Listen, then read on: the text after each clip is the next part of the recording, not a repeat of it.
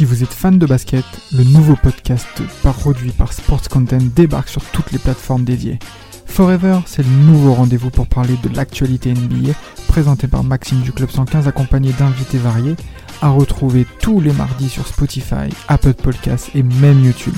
Alors n'hésitez pas, rendez-vous tous les mardis avec Forever.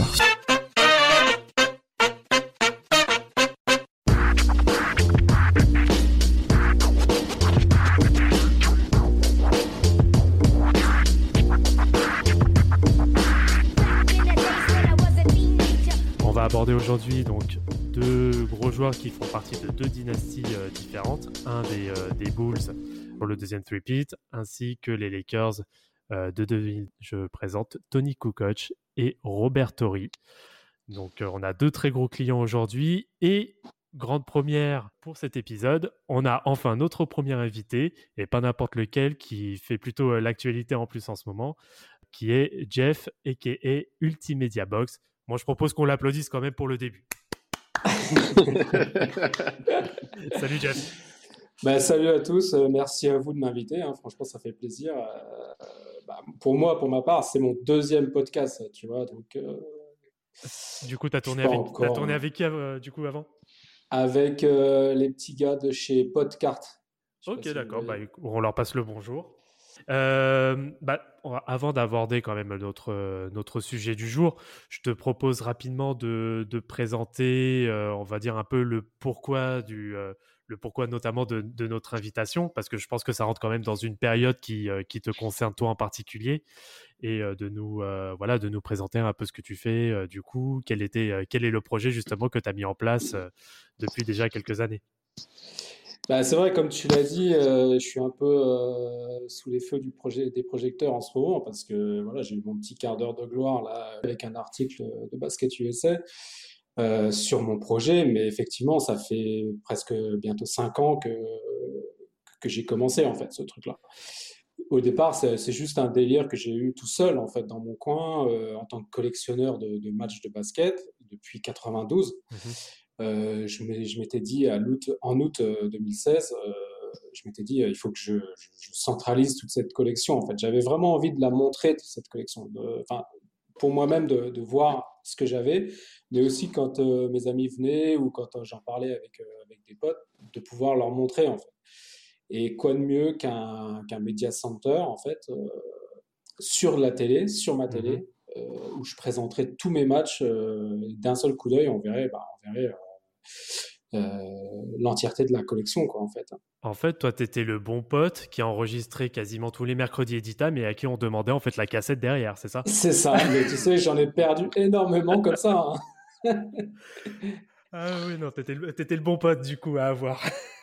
mais mais faut, faut être honnête, à l'époque, euh, tout le monde faisait ça. Hein. Tout le monde enregistrait des cassettes, on se les repassait. Euh, si on avait raté, bon, on savait qu'il y avait un autre qui, les avait enregistrés. Moi, ça a commencé comme ça, le basket. Hein. C'est en 92 euh, aux Jeux Olympiques euh, de Barcelone. Je euh, ne Je mhm. connaissais rien au basket et j'ai un pote qui me dit bah tiens regarde les Américains ils sont en train de, tout défoncer sur leur passage. je dis ouais.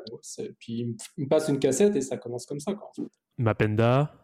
En quelques mots, est-ce que tu peux quand on te demande c'est quoi pour toi la NBA de ton enfance, qu'est-ce qui revient pour toi? Bah, la NBA de mon enfance, euh, déjà, je commence un peu tard, la NBA, enfin, même le basket en général, hein, parce que c'est lié. Euh, j'ai 13 ans quand je découvre euh, la Dream Team en 92. Et je connaissais même pas le basket, tu vois, à l'époque. J'étais nul en sport, je faisais rien du tout, un peu de foot comme ça avec les copains, mais.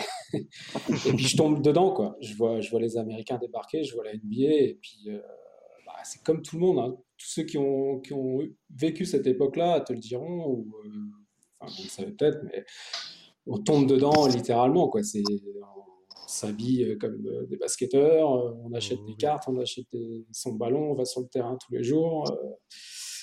Et là, du coup, la NBA, c'est le premier, c'est le premier choc en fait. Avec le, pour moi, c'est lié avec le basket directement. À l'époque, je, ne regardais même pas le championnat français ou l'Euroleague. Pour moi, c'est, il y avait que la NBA qui comptait. Quoi. Mmh et puis, euh, bah, c'est tout de suite euh, Jordan, puisqu'en 92, 93, euh, voilà, c'est la grande mm. période des Bulls. Mais en fait, j'avais pas Canal tout de suite. Donc, Ouais. Euh, quand je l'ai eu en 93-94, là, Jordan était déjà parti. Et du coup, la première finale que je vois en direct, c'est les Rockets de Houston contre les Knicks. Donc, Ça tombe bien. Euh, Alors, ça- si tu- alors sa- sa- sache une chose, euh, Jeff, si tu as envie de cracher sur Linux, vas-y, tu peux y aller, c'est ton quart d'heure plaisir. Mais tu sais, c'est- difficile de cracher sur les Knicks parce que à l'époque, euh, je les, détestais parce qu'ils étaient contre euh, mon idole euh, Michael Jordan. Ouais. Et après, quand Jordan est parti, j'ai commencé à les apprécier. Euh, tu vois, il y a une espèce de, de double effet comme ça. euh, qui- tu les repousses, mais en même temps, tu les aimes bien. Et puis ils ont, ils Ouais, c'est le, c'est le plan cul, quoi, les Knicks. C'est le C'est ça, quoi. Voilà, je sais pas le dire, mais c'est un peu ça. On veut pas s'attacher, le. PCR, il a dit.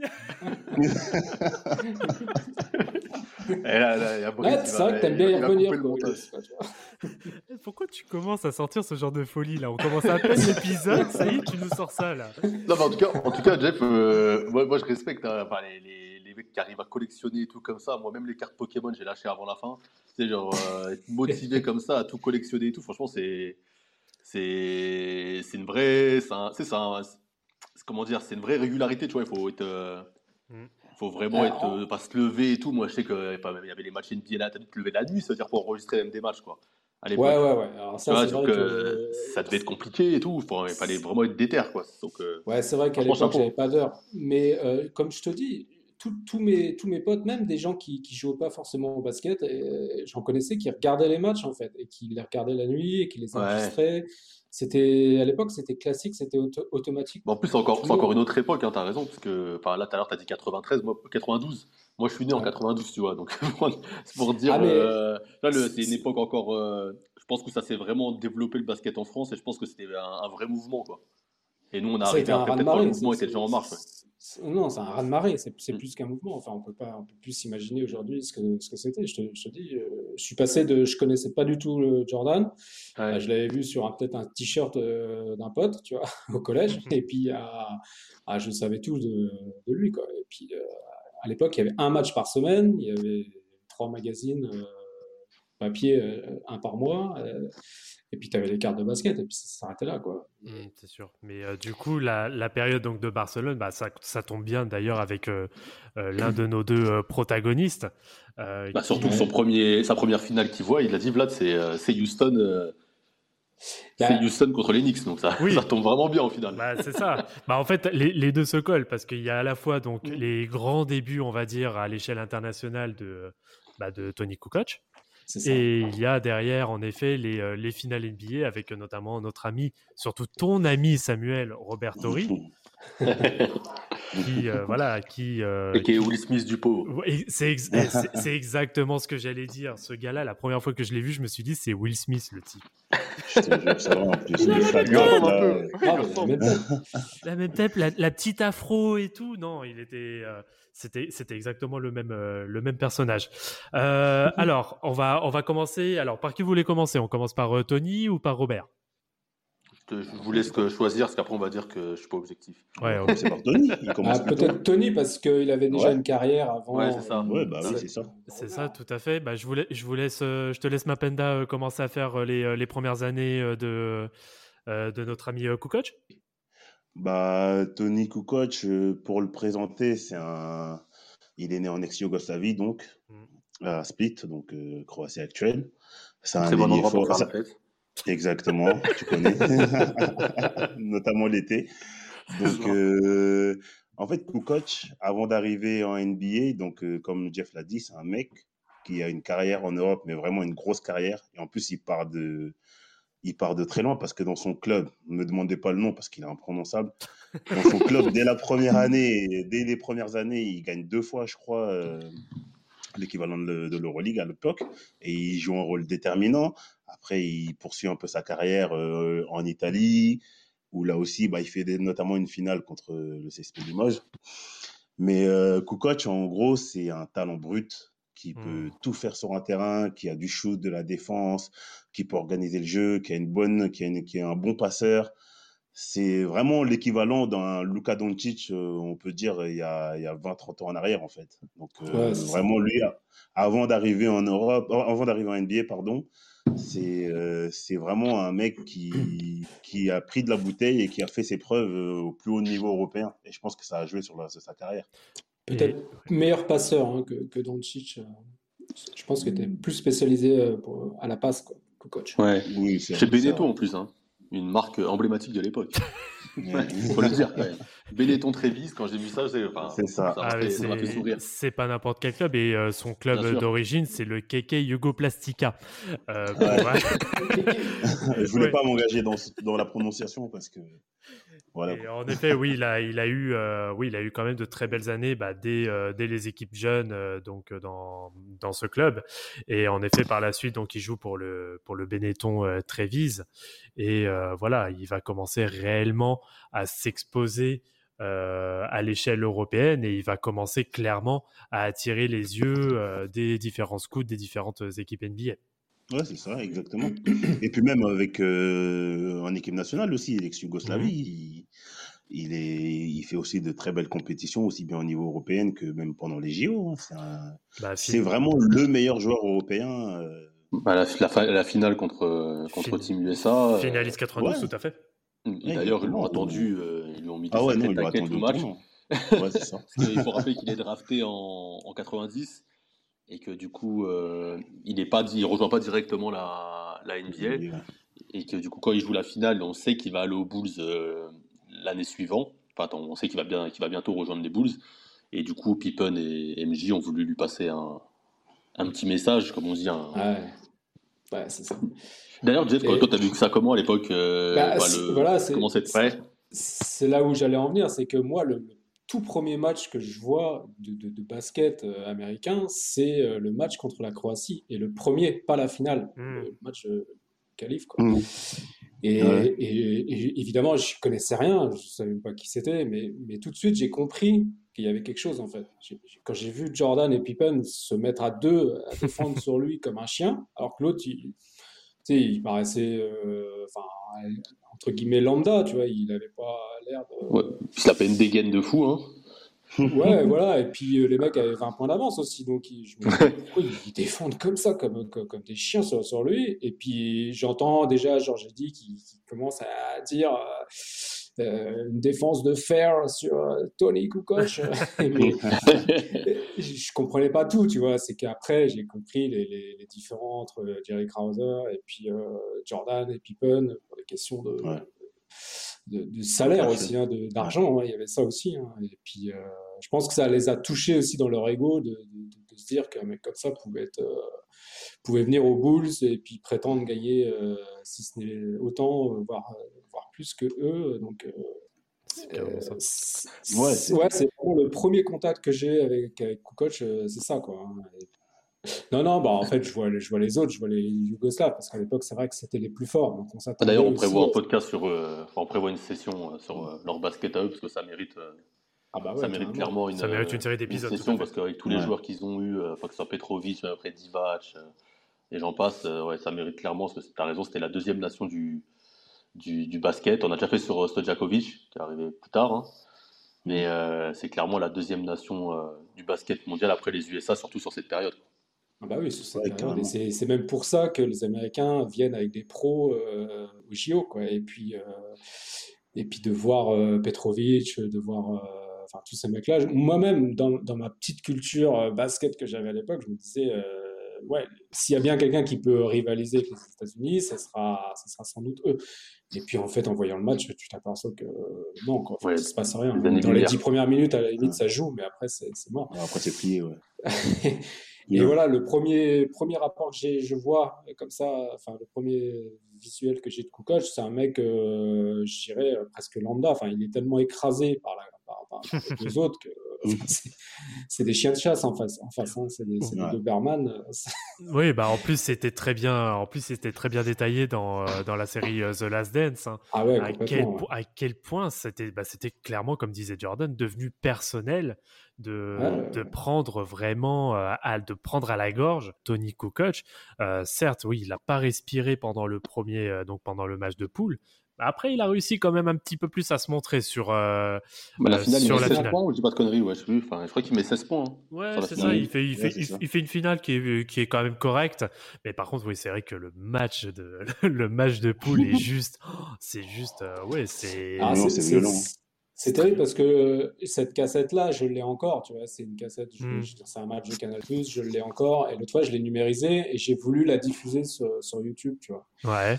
Et en fait, YouTube me l'a bloqué parce que, parce que le comité olympique refuse toute image euh, aïe, sur aïe. En fait. C'est con parce que... Ah, pour le coup, c'est même pas la NBA en fait qui te bloque, c'est Non, directement. non, c'est même pas la NBA, c'est vraiment le comité euh, olympique Ah, euh, qui, dès qu'il voit une image euh, concernant ça, il, il strike la vidéo. horrible. Et, et c'est bon parce que c'est c'est génial, quoi. Entre les commentaires de George Eddy de l'époque, entre les images d'époque, euh, ah, c'est Mm.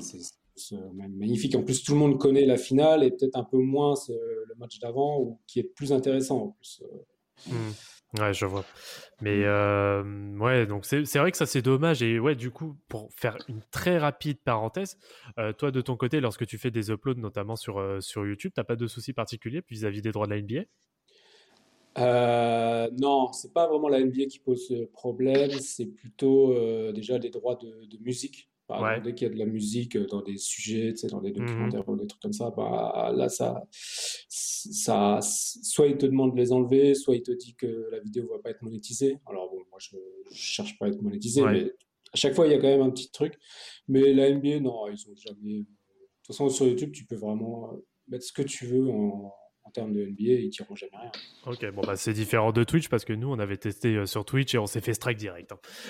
Ah bah après, ça dépend ce que tu mets en fait. Ça dépend si tu diffuses en direct un match euh, enfin, euh, qui, qui se passe en direct. Ouais. Du coup, là, je pense que ça va, ça va pas le faire. Non, même pas. En plus, c'était un ancien match. On voulait se faire un. Bon, bref, pour euh, faire très rapidement la parenthèse et la refermer, on voulait faire un, une sorte de live commenté dans les conditions du direct, mais d'un ancien match. Ah ouais, ah ouais, ils ont striké ça. Ah ouais, Ah, sur Twitch, c'est Ah oui, ça, euh, franchement, ils sont strikés au bout d'un quart d'heure. Oh putain. Donc, bref, parenthèse fermée. Ok. Euh, 92, autre, euh, du coup, euh, Oui. finale de Kukoc euh, olympique, la naissance de Samuel Tucker, et euh, ensuite la draft euh, de Grande Robert année. Torrey. Voilà. Eh, Voilà, tout, la draft tout- de Robert Torrey, lit. 11e par les Houston Rockets. Quelle année? Et bien sûr, la draft du Shaq, faut quand même le préciser. Ouais, Euh, mais c'est pas une coup, grosse euh, draft. hein. Ouais, c'est pas une grosse draft. T'as les deux premiers qui sont bons quand même, hein, Alonso Mourning, Ouais. Shaquille O'Neal. Et t'as T'as, euh, euh, Robert Torrey aussi, ouais. ensuite, 11e, ouais, t'as Christian Leitner. Mais euh, voilà, Robert Torrey, lui, est drafté à la 11e place par les Rockets. Et du coup, il rejoint une équipe euh, qui est déjà composée de Olajuwon, notamment. Mhm. Et euh, ben, première saison correcte, hein, 10,1 points de moyenne. euh, le gars, il est là, comme on dit. Bah écoute, euh, ouais, sur la première année, euh, c'est plutôt pas mal. En, euh, bah, en plus, il est titulaire hein, dès, dès sa première saison. Euh, il, Mhm. fait ses, soi- il fait 79 matchs. Euh, voilà, il va rester, on va dire, un bon joueur, un bon, euh, un bon role player qui est capable de mettre euh, quelques gros shoots, euh, qui, qui à l'époque était surtout aussi très athlétique. Ça, on oublie souvent. Ouais. il Ouais. fait quasiment que ça quoi, au début hein, de sa carrière. C'est clairement ça. Et au fur et à mesure, bah, ça va surtout se voir et ça va être vraiment ses premiers coups d'éclat. Euh, notamment, si je dis pas de bêtises, c'est face aux Spurs, je crois, euh, où il va conf, commencer, ouais, voilà, finale de conf, euh, où il va commencer clairement à, bah, c'est finale de conf 95, je crois que c'est le match 1, Yes. Ouais, c'est ça. euh, où il va vraiment commencer à dérouler sa carrière, enfin son, son Moi, image j'ai de noté mec clutch. 93 avant. J'ai noté 93 avant contre les Sonics. Oui, aussi, c'est vrai. En demi-finale de conf, ouais, demi-finale de conf, le game 7, ils perdent euh, le match au final, du coup. C'est vrai. Mais euh, je crois qu'il revient à égalité à une minute de la fin. Il met un jumper, euh, je sais plus sur la gueule à qui. Oui, oui, Et, t'as raison. euh, et ils reviennent à égalité. Il me semble qu'il y a ce match-là avec. euh, c'est le premier coup d'éclat vraiment qu'il a, c'est contre les Sonics en 93 dans sa saison du coup euh, euh, rookie, si je dis pas de conneries. Ouais. Euh, oui, oui, t'as as raison. en Ah, effet. Il y a- 92-93, ouais, il est rookie. hein. C'est ça. Et après, c'est 95, ouais, t'as- vous avez raison, le shoot, euh, le fameux shoot euh, contre les Spurs. ouais. Bon, de toute façon, Ouais. en termes en de gros shoot, on va pouvoir euh, revenir On un peu plus longtemps parce qu'avec lui, il y a clairement, Il y euh, a clairement de quoi faire. Euh, donc voilà, donc il commence directement à être, euh, à être quand même, euh, voilà, d'être une pièce assez importante des, euh, des Rockets. Et ensuite, donc viennent les deux finales d'affilée euh, 94 et euh, 95. Ouais, c'est ça. Là, Contre les Magic, il est vraiment incroyable contre les Magic. hein. Ouais. Même sur le Game contre 3, les contre les Magic, euh, Ouais. Sur le Bah, de Game toute façon, 3, c'est tous les Rockets qui sont, qui sont juste au-dessus. Ouais, ils sont vraiment bons, Magic ouais. euh, à, à tous les niveaux, quoi. Même jusqu'au jusqu'au bout du banc. euh, Enfin, c'est. Il n'y a pas photo, quoi. On Bah, a le- beaucoup Même parlé de l'arrivée de et de tout, toute ça change toute la donne. Hmm. On a beaucoup parlé de cette série, ce qu'on a fait le podcast sur, euh, sur le Shaq, sur, enfin, on a fait le podcast sur, euh, sur Penny aussi, sur euh, la, la confrontation déjà euh, sur les, euh, la série euh, et les fameux lancers francs foirés de l'autre. Là, j'ai pas envie de prononcer son nom. Nick Anderson. Et, euh, et Robert Torrey, ouais, Robert Torrey, je crois qu'il fait plus de 3 matchs à 20 points, plus de 20 points. Il te met le, le game 3 où il, il met le tir à 3 points qui permet de mener à la fin du match. Là. Euh, franchement, il fait une grosse. euh, Et en plus, je crois qu'il met des, des 9-10 rebonds en plus. hein. Il fait vraiment des grosses, euh, des, grosses finales. Contre les Knicks, il- c'est un peu plus serré. Il a vraiment un rôle de. Dans la rotation, il est pas mal, mais contre les Magic, il a vraiment un rôle très important, je trouve. Mm. Non, non, Ouais, c'est est tout à fait ça. ouais. Ouais, c'est Ah trop. bah, à ce moment-là, on, on le compare même presque à Scottie Pippen, hein, dans une mesure. que, Ah ouais, carrément à l'époque? Ah bah ouais, au niveau de sa polyvalence et tout, il était, euh, il pouvait aller dunker comme il pouvait shooter à trois points. Donc à l'époque, si tu veux, les, mecs étaient très spécialistes, tu vois. C'était soit des gros dunkers, soit des shooters. Et lui, il faisait déjà tout. quoi, en fait. Et, je me rappelle d'un match euh, en 94 euh, qui était passé sur Canal, il avait fait 7, sept dunks dans un match. Quoi. Donc, Ouais. euh, c'était, il il voulait, en fait, c'était un peu Darius Miles avant l'heure, en fait. Ouais, c'est ça. Mais ouais, mais je te dis, avec un shoot derrière aussi. avec, euh, Oui. Par contre, il a, toujours, il a eu une sacrée main, ça c'est sûr. Sur ça, on est bien d'accord. Et Tu disais, Mapenda, t'allais dire, t'allais Oui, dire quelque chose euh, dire, ouais. Ouais, en fait, ouais. Donc, euh, non, c'était juste pour globaliser sur le début de carrière. Donc, euh, déjà, il glane deux titres au bout en moins de 4-5 ans de carrière.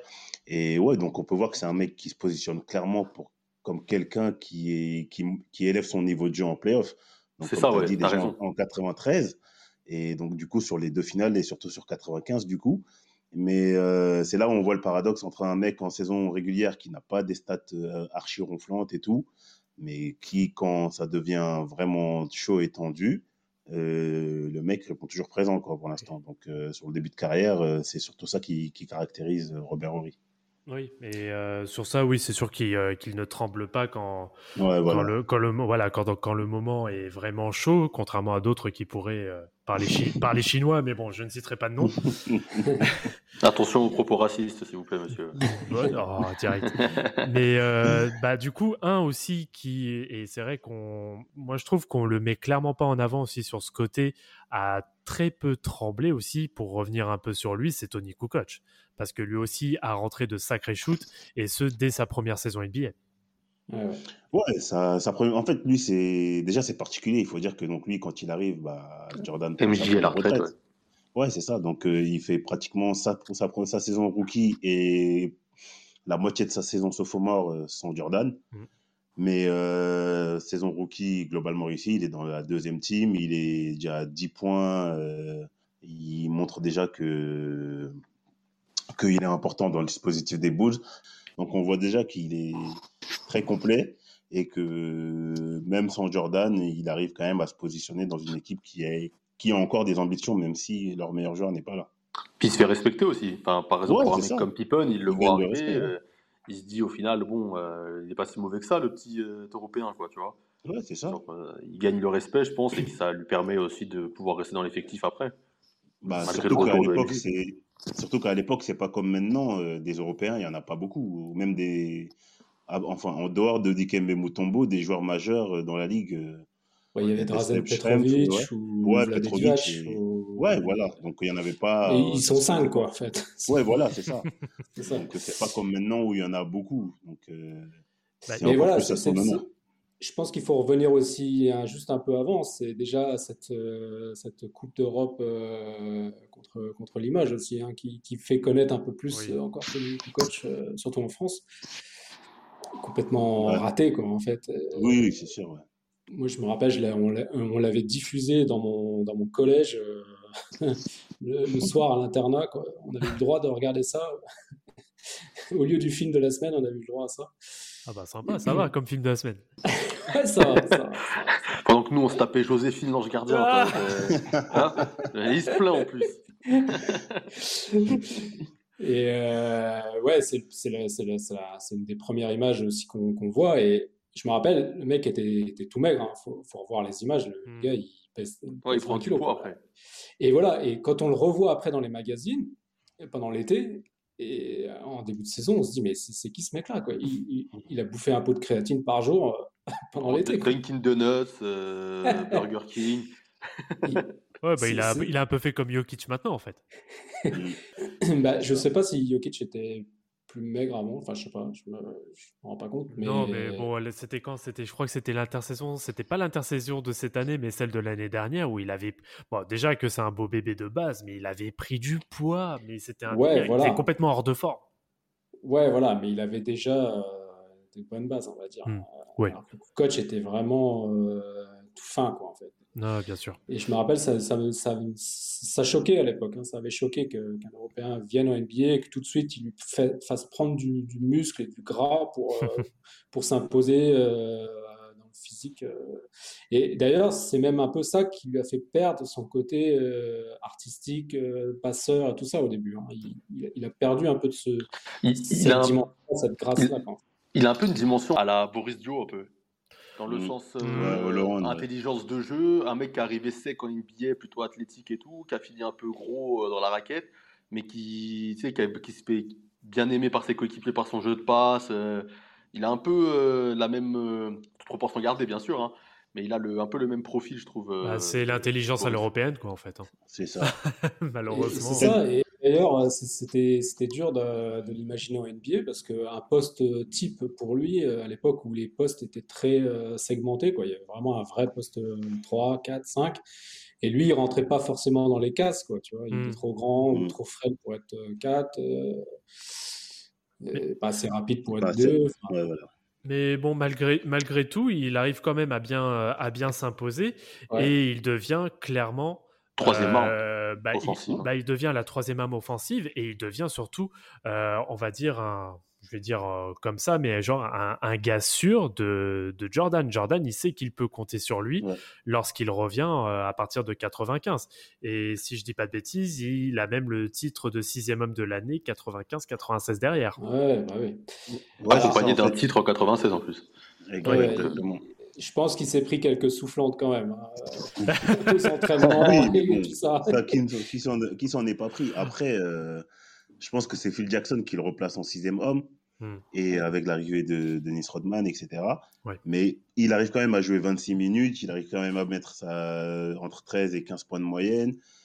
Et ouais, et euh, comme euh, ce que tu disais, Vlad, il a quand même un- comment on dirait, une, une connexion avec Jordan, notamment sur les passes à l'Eyup. On peut le voir sur, sur Mm. de nombreux highlights. Il, est, il arrive souvent à trouver Jordan ou Pippen en alley sur des passes euh, de loin, etc. Et donc, c'est pas tout le monde qui, qui a cette relation technique-là avec les deux meilleurs joueurs de l'équipe. Et donc, au final, bah, même place son sixième homme, et, euh, ça fait deuxième tripit au bout. Quoi.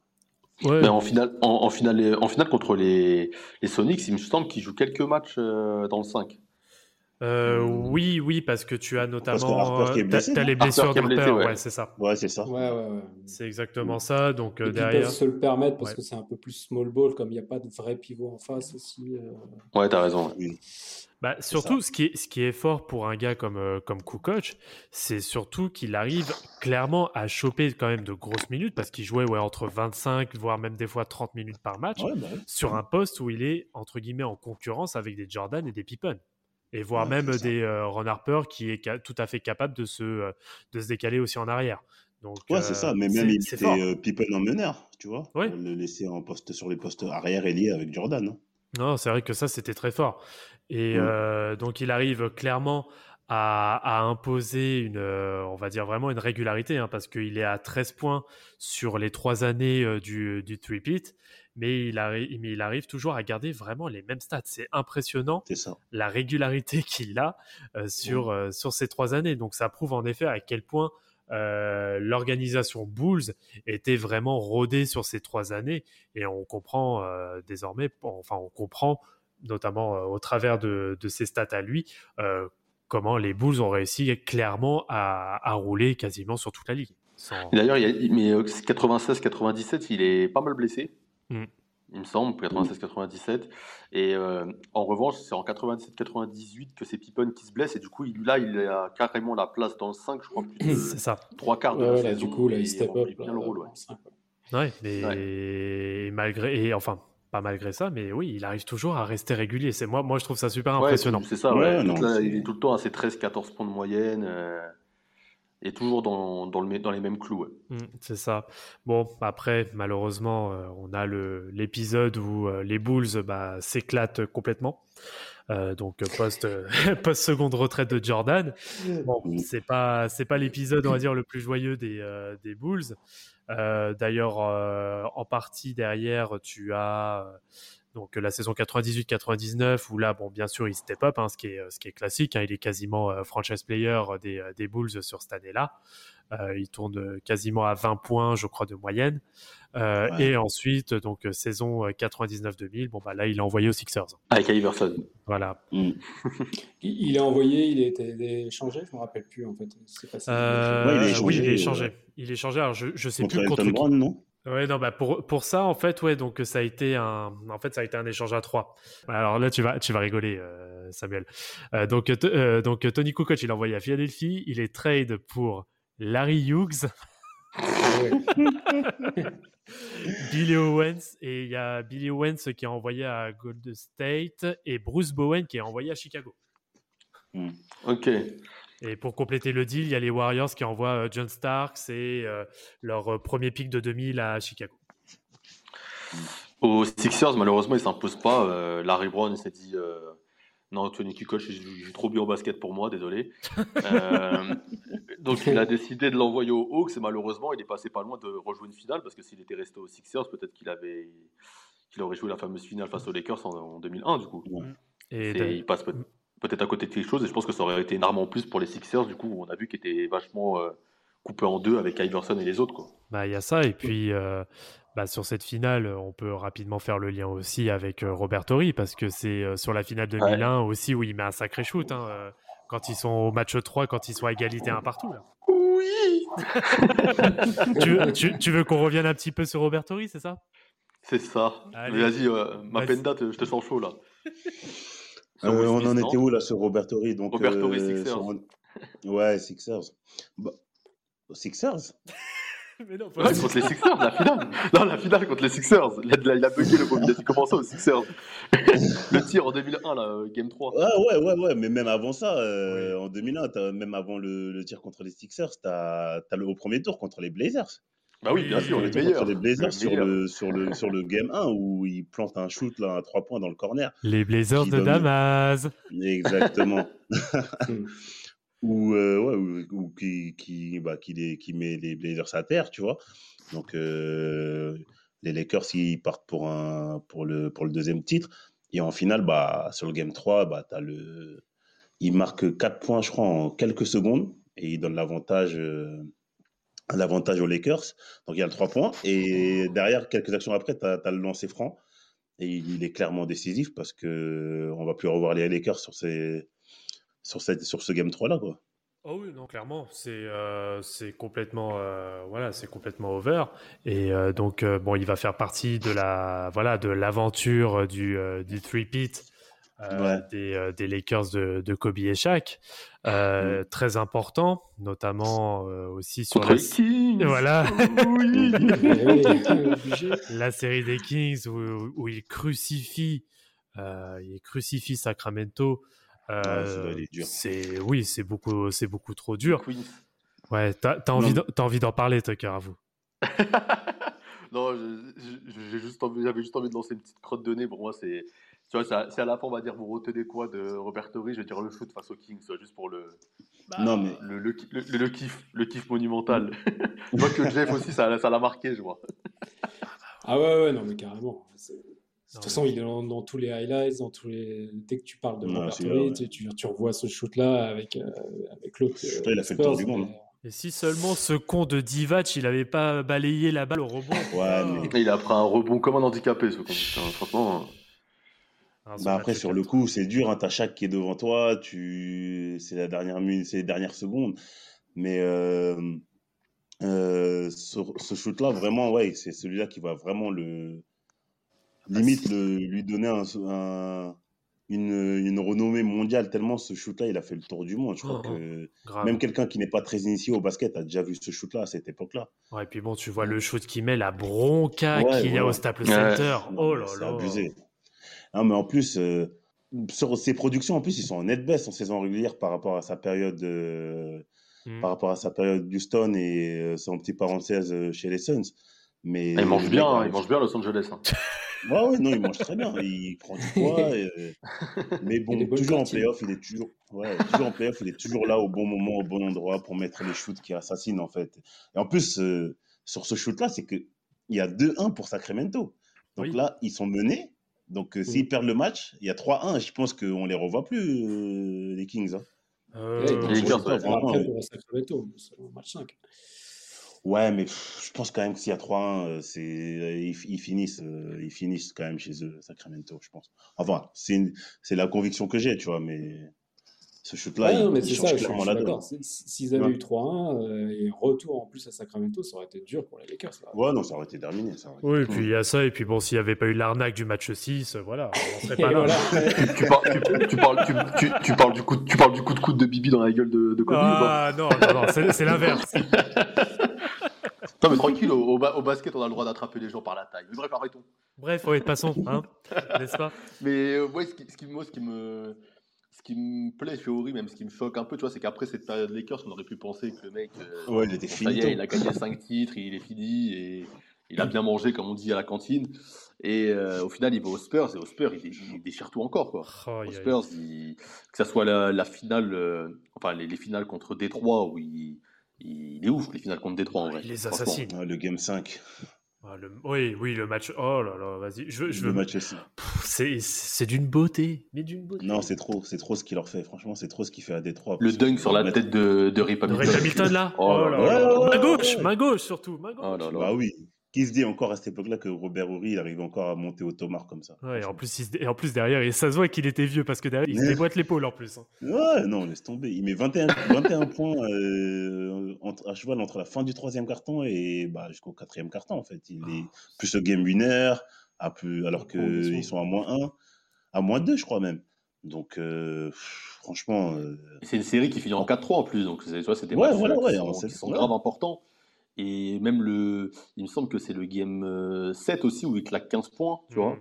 dans la, Ouais. dans la victoire. Donc euh, au final, il est, il est vraiment genre, euh, c'est une pierre angulaire de l'effectif des Spurs sur ces finales. C'est vraiment le facteur X, quoi. clair, Bah, surtout qu'en plus, quand, quand, quand Popovic le prend, on se, les gens se demandent pourquoi il le prend. Parce que, comme tu disais, il- pour les gens, il est carbo, il est fini, il ne peut plus rien apporter à, à une équipe qui joue le titre. Et c'est là où Pop il est intelligent parce qu'il il le met toujours dans les fins de match serrés et en playoff. Donc le mec, il peut ne pas jouer 4-5 matchs de saison régulière euh, d'affilée, mais en playoff, sur, des, sur, les matchs, sur, les, sur les fins de match, le mec, il est toujours sur le terrain. Donc euh, ça veut dire pas mal de choses quand même. Mais, Ouais. mais je suis déçu quand même que pour les finales 2007, euh, l'équipe de, de Vlad avait tellement claqué que il a même pas besoin de forcer un peu, quoi. Non, Ouais. les- les- les- les- surtout l'équipe de mon gars, je tiens à préciser. Mais, euh, mais, euh, non, mais par contre, bah, tiens, tu reviens sur 2007. C'est aussi ce pourquoi Popovic le conserve. C'est l'énorme faute flagrante qu'il fait sur Steve Nash. Et c'est le, Ah oui. et c'est le tournant de, et- Ah oui, c'est le ça- tournant ça- de la série. Ils ont tous pris des suspensions. Ah ouais, la bagarre, la mini bagarre, là, Ah bah, le- la le- la, la faute qu'il fait sur Steve Nash, là, le gros coup de hanche en pleine course. Mais Moi, oui, ça qui- m'avait dégoûté à l'époque. hein. J'étais écœuré. hein. Je, genre, pff, je le détestais. quoi. Ah ouais. Alors Ah, qu'avant, je l'adorais. Tu vois, sur ce coup-là, ouah, je l'ai- plutôt Suns à l'époque, euh, Jeff? Bah euh, oui, parce que les Suns à l'époque, euh, c'était une espèce de renouveau du basket euh, run and gun. euh, c'était complètement atypique avec euh, Steve Nash et tout. euh.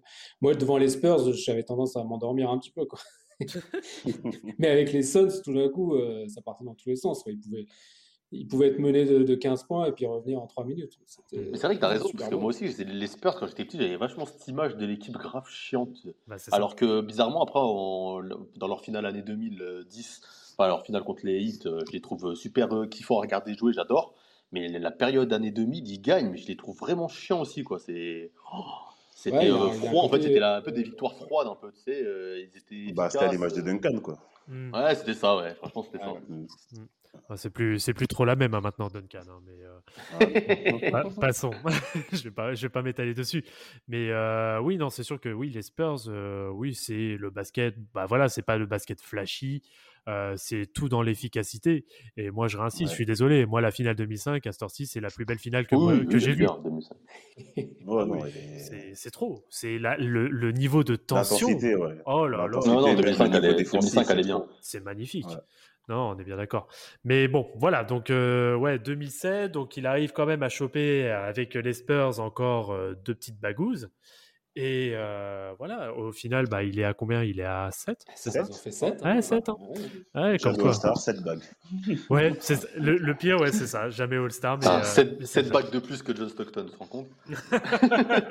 Surtout, Mais- euh, surtout, une bague de plus que Jordan. Que. Jordan. Ouais, sur la période, sur la période Team Duncan, c'est le joueur le plus titré quand même. hein. C'est c'est fou. Euh, Ouais, c'est- Pour un mec qui a 7 points et 5 rebonds de moyenne en carrière, c'est c'est- c'est ouf. hein. ouais, et sur la période Team Podcast, il a 7 titres de plus que LeBron, putain.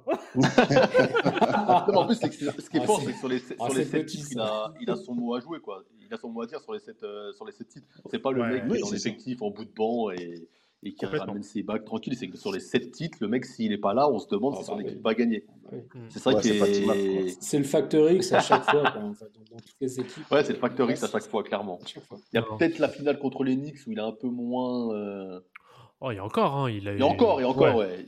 Peut-être alors, contre Cleveland, peut-être, c'est où il a le moins de, de poids, tu vois. Ouais, Mais comme tu as 2007, dit, là, avec- contre, contre les Nages, contre les Spurs, contre les Suns de Nash. Ouais, contre il est- Cleveland, elle est tellement vite expédiée cette finale. Et Bah, Tony ouais. Peut-on parler d'une finale? Bah, Tony Parker, il, bah, Tony Parker, il est sur un nuage. hein. Ouais, voilà, donc c'est difficile. euh, bon, ouais, ça- En face, il n'y a pas l'expérience. LeBron, il prend la pluie, quoi. On n'en Ouais. parlera pas. hein. Ouais, Ouais. ouais, ça, ça va, on, a- on est déjà passé sur ce sujet, sur l'épisode, Ouais, sur ouais, la période sais. 2003-2010. oh, C'est bon, merci d'arrêter euh, d'arrêter le massacre. Et pendant ce temps-là, tu coach, euh, bah, dis-moi bien, il va chez les Bucks, chez les Bucks de notre ami Rafik, malheureusement. Qui dit Ouais. Bucks dit fin de carrière, hein, c'est un peu ça à l'époque. Ah, Non, mais en plus, euh, en plus euh, les Bugs, euh, leur salle à l'époque, euh, ah, t'es dégueulasse. euh, leur Bradley Centers là, putain, à l'époque, les couleurs, elles étaient Le maillot, dégueulasses. tout, C'était putain, ça faisait peur. C'était Maillot fou. blanc, bleu, tu comprends pas les couleurs, il y avait aucune logique. je suis rentré dans la forêt, tu il n'y avait pas de logique. Une ambiance de forêt, le truc. Je sais pas, c'était moche. hein, ouais, c'est vrai que- Ah, la tristesse. Mais comment Rafik est tombé dedans Tu sais, c'est un truc qui me. Ouais, je pense, qu'on devrait faire un épisode spécial Rafik pour savoir exactement qu'est-ce qui s'est passé dans son enfance pour qu'il aime les Bucks. ça, donne pas envie, t'as- t'es petit, t'arrives, tu vois ça. euh, Non, même le maillot, tu sais, j'ai l'image de Ray Allen avec le maillot violet noir là. Ah, c'est truc qu'il est. Oh, non, C'est non, pas non, beau, quoi. cette époque-là. Non. une époque sombre. hein. Et tu coaches avec, déjà qu'il a pas de flow, tu sais, ça faisait. Même maintenant, j'ai envie de te dire, les Bucks, euh, visuellement et tout ça, ça, ça attire jamais. Quoi. Bah maintenant, ils ont quand même fait des efforts, mais c'est vrai que. Ouais, le logo, ils ont essayé de faire un petit style vert, c'est le maillot là. Ouais, Il vite y a, un fait. peu- il y a hein, plus ouais. de trucs déjà. Ouais, avec, avec les antilopes là-dessus, ouais, c'est ça. ouais. Ouais, c'est- bon, les daims, là, Ah, non, des- les, les biches. Ah non, euh, l'époque Michael Red et tout, là, c'était compliqué. Ouais, non, c'était dur. Bon, on va, je, pense, je pense que ça mérite pas plus euh, de, de Ouais, passer le temps que ça euh. sur, euh, sur cette fin de, de carrière. Mais bon, Tony Kukoc qui est toujours hein, dans le qui est toujours dans le staff hein, des, euh, des Bulls actuellement. hein, il est toujours consultant. Si Ouais. pas- Conseiller du GM, du président, non je crois, je, ah, je sais plus exactement quel rôle il a, mais en si tout je cas, crois oui. il est conseiller spécial du président ou je sais plus. Mais en tout cas, oui, il est dans le board, quoi. Eh, conseiller spécial du président, ça fait tellement euh, dictateur africain, putain. Oh là là. c'est des, c'est des choses pour Damas, ça, normalement. Ouais, c'est ça. Damas, il te dirait là. bon, Du coup, les gars, euh, si on fait un petit tour là, vous êtes plutôt Ori ou, ou tu coach Jeff, toi? Qui a peut-être euh, grandi dans cette époque. euh, Ah, f- moi, je préfère quand même Robert Horry parce que je te dis, en plus, je préférais le Robert Horry des débuts. Hmm. Très dunker, très polyvalent, très athlétique. Et puis, comme je te dis, il m'avait marqué dans la- dès la finale 94 contre quoi. Mais bon, j'aime bien Kukoc aussi, mais si, Hmm. si je devais choisir un, je pense Et- que Robert Horry, sur la durée, en plus, le factoriste, comme on l'a dit, il a une carrière qui, de A à Z, elle est remplie. Quoi. Et si tu avais une action à retenir de, de Robert Horry, ce serait quoi? Euh, c'est une action qui est très peu connue, mais en plus, enfin, pour moi, pour personne, ça, ça, va parler à personne, mais à un moment, il rate un dunk, il reste accroché au cercle, et il reprend la balle tout en étant, ah. tout en étant accroché, et il la redunk en plein match. Personne n'avait jamais vu, jamais vu ça à l'époque. Et, voilà, bon, après, évidemment, il y a tous les, tous les, toutes les actions qu'on a, qu'on a, qu'on a redit, mais ça, c'est un truc euh, assez rare. Mmh. Et pour toi, Samuel? Euh, bah, Moi, euh, je dirais, bah, je l'ai dit tout à l'heure, hein, le, shoot face aux Kings, bien sûr que je fais une banquette. et, et, sinon, le shoot face à Portland aussi, je trouve qu'il est, ouais. il est sacrément ouf. C'est quoi ses premiers tours 2003, c'est ça? Ouais, c'est ouais. le, le fameux shoot Enfin que Damas depuis il fait des cauchemars et il s'en remet pas. il a mes blazers, on met Jay Blazer. Ça, ça, et le, ça, le, ça et le Ouais, c'est ça, ça et le, le hoop, ouais, t'as raison. Le Kobe et Shaq. Ouais, et toi, Mapenda? Bah moi, à choisir quand même, je prends, je prends Kukoc parce que en termes de joueurs, je trouve que même si Robert Horry, il a une carrière de dingue, il est toujours, il a toujours été bon dans les moments, dans les moments clés en playoff je trouve que quand même euh, Kukoc est un meilleur joueur de basket, est un, ouais, as raison. un joueur beaucoup plus complet qui, qui va beaucoup plus inspirer en fait une génération de joueurs, notamment en Europe, tu vois. Que, oui, a une carrière, euh, franchement, elle fait kiffer, tu vois. Mais je trouve que Kukoc quand même est un meilleur joueur euh, de basket, je pense. Hmm. Je pense qu'à ce moment-là, il y a plein d'Européens qui se disent pourquoi pas moi aussi, hein, tu vois, en voyant Kukoc. Ouais, c'est ça. Hmm, hmm. Bah, il va clairement ouvrir la porte à toute l'Europe du, du basket. c'est clairement un pionnier avec notamment les Petrovic et les Vladidivac de, de l'époque. Et c'est notamment grâce à lui, bah, en plus, qu'on va avoir aussi des, des joueurs de grande taille euh, capable, euh, capable de shooter à l'extérieur, comme dire fin des années 90. Kirilenko qui arrive aussi à ce moment-là. Tout à fait. Ouais, c'est ça. Donc euh, oui, oui, c'est clairement, bah, c'est clairement, c'est un très bon ambassadeur en fait du basket, du basket européen. Et... je trouve même il est un peu sous-estimé. Excuse-moi de te couper. Non, je trouve même il est un peu sous-estimé par quand on parle des des grands joueurs européens qui ont marqué la, la NBA. On parle souvent de Parker, Gasol, mm. Dirk, qui sont quand même, ouais, qui sont quand même au-dessus. Mais je trouve qu'il est quand même un peu oublié parfois dans le débat. Bah, peut-être que s'il n'avait pas été par les Bulls, il aurait eu une autre carrière. Hein. Enfin, une meilleure euh, en termes de stats et d'image, peut-être que s'il avait été oui, c'est sûr, parce que euh, numéro 1 saisons où Jordan n'est pas là, il... aurait été fort. Hein. Oui, parce que même les, saisons où Jordan n'est pas là, il arrive euh, à 15 points. il y a une saison à Atlanta où la première saison à Atlanta, il a presque 20 points. Donc oui, c'est sûr qu'il mm. avait clairement les épaules pour, pour, être pour moi numéro 2. Oui, voilà, c'est ça. Bah pour moi, ce sera le. Ouais, j'ai quand même une petite préférence hein, pour Robert Torrey, mais si j'ai l'action moi à retenir, ce sera plus une action de Tony Kukoc. Euh, ce sera le fameux dunk qui met. Euh, ouais, contre Utah, euh, finale 97, ouais, voilà, au buzzer pour, voilà, pour le titre avec une très bonne défense de je ne sais plus qui d'ailleurs, mais tu as Scotty Pippen qui euh, ramasse la balle en glissant sur le sol pour la file à Kukoc et après il termine. Ouais, moi, moi je trouve que c'est euh, bah c'est euh, c'est une belle une belle conclusion et moi je trouve que c'est une belle image notamment qui prouve aussi sa réussite pas bah, sa réussite mm. dans, dans la grande ligue et notamment dans, dans l'institution que sont les Bulls de cette deuxième période three pit Je pense qu'il faut lui tirer euh, notre chapeau aussi, parce que s'imposer comme il s'est imposé avec des noms euh, comme Jordan ou Pippen euh, dans une ligue complètement fermée à l'époque, enfin, ça pas gagné d'avance, quoi. Il a su s'imposer.